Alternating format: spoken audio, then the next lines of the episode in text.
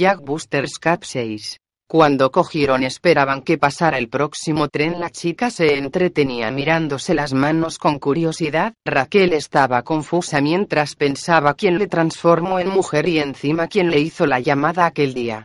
Eddie se quedó mirando a su amiga y observó su rostro pensativo. ¿Qué te pasa Eddie? Solo puedo pensar en mi transformación, mis compañeros en la mafia son demasiado garrulos para saber hacer estas cosas, joder, estos son tonterías científicas o magia, no creo haber enfadado a una bruja. Piénsalo Raquel, piénsalo quién fue y así encontraremos una solución. A la única persona que se enfadó conmigo fue mi novia, pero siempre estamos enfadados. Raquel sonrió la Judith. ¿Quieres hacer las paces y hacerte lesbiana? Porque mi pene no volverá, por un tiempo. Una pareja pasó por delante de ellos y Rachel sonrió. Más hombres como yo y creo que tú Eddie jamás serías lesbiana, voy a echar de menos mi parte de macho.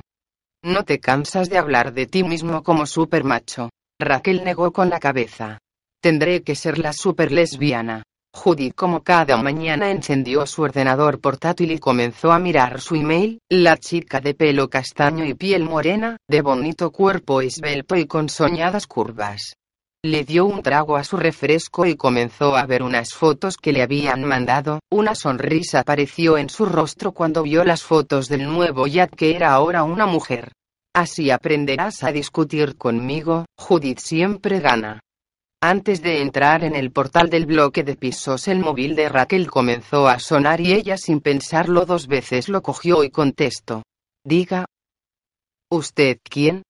¿Cómo puede ser que Jack Buster ya me esté engañando con otra mujer? Dijo Judith. Raquel se asustó y casi se le cayó el móvil de entre sus manos, e intentó poner la voz muy ronca. Hola cariño, mi sobrina te ha cogido el móvil ya que estoy algo enfermo ya escuchas mi voz. Estoy muy afónico. Estoy muy preocupada y me siento fatal como siempre, siempre cuando nos peleamos tengo remordimientos, podríamos quedar Jack.